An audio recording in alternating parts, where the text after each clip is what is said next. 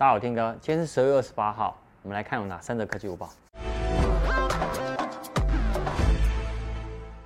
我们来看第一则哈，那个二零二零已经要结束了，这礼拜就结束了啊。那接下来就是迎向二零二一。那外媒呢，它就列出了二零二一年哦，智慧型手机的八大的新的技术，包含相机啊、荧幕啊、性能等等哈。那他收集了四千多位网友的意见哦，他们投票出来，结果呢，答案如下：有高达三十四趴的网友心中啊，他们希望首选功能是荧幕下的自拍相机。也就是说，现在其实你也可以看到，现在有刘海啊、挖孔啊、水滴荧幕有没有？但大家还是很喜欢的是全荧幕，就是荧幕呢，最好的那个镜头呢，就是藏在荧幕下面。那其实，在今年九月哦，那大陆品牌啊，中兴哦，他们其实已经有出了第一款了。也就是说，二零二一年呢，期望有更多款。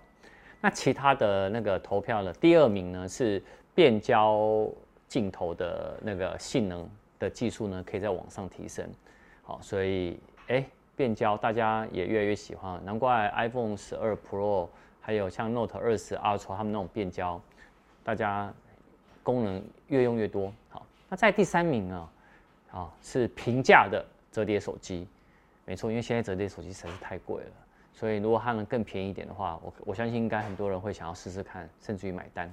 好，那在第四名跟第五名呢是呃强大的 GPU 的性能，好，那第五名呢是他们叫与卷轴可挠式的荧幕哦，那个那个也是新的技术，好，那。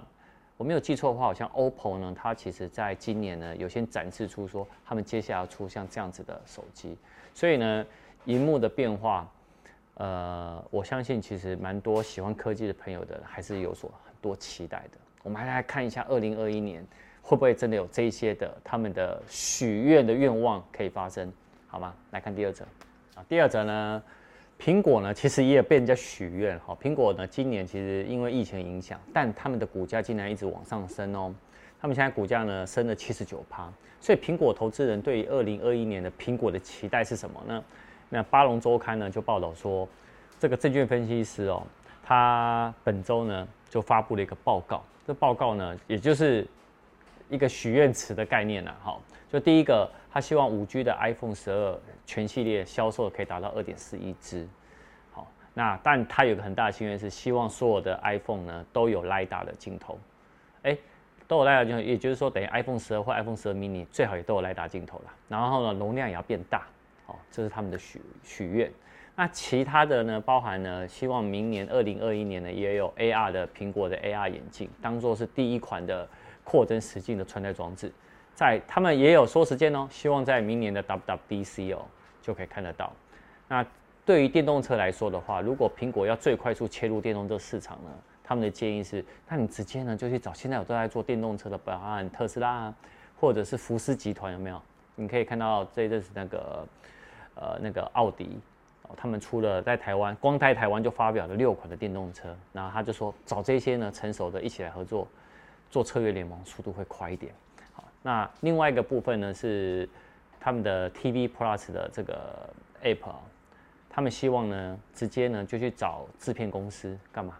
直接去把它并购起来，这样子它的内容呢直接迅速就可以马上增加。因为你也知道现在串流影音在二零二一年，我相信呢也是一场大战。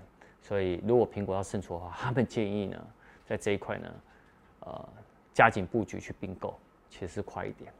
好哦，我们还是很期待二零二一年的苹果的发展，好吧？哦，他有讲一个，啊，像因为今年 M1 的晶片哦出来嘛，他希望明年的 M1 晶片呢，除了加强版以外呢，希望呢可以有更多的苹果的那个笔电或者是 Mac 的型号啊，都能搭载 M1。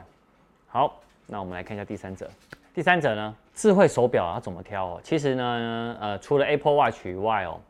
呃，他们报纸呢有建议了，你可以从呃外形啊，然后 APP 功能啊，还有智慧功能的方面去下手。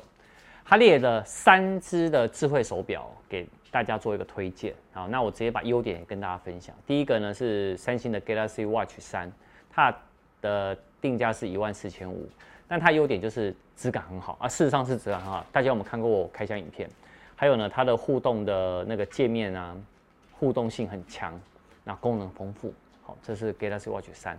那还有一个 Fitbit Sense 一零九八零卖价，他说呢，这个的优点是呢，数据呢容易解读，那它健康侦测呢还蛮丰富的。那另外一个是 Garmin 的，有一个型号叫 SQ，它六九九零元而已。那好处是什么？性价比高，然后又有悠卡，然后还有运动运动的训练的功能，也界面还不错。好，所以他们推荐了这三款。如果大家呢到时候明年农历年领到红包，你除了 Apple Watch 以外呢，其实这三款呢也是你可以去做的选择，好吗？好，以上就是我们的三则科技午报。我们今天晚上呢一样影片哦，晚上见，拜拜。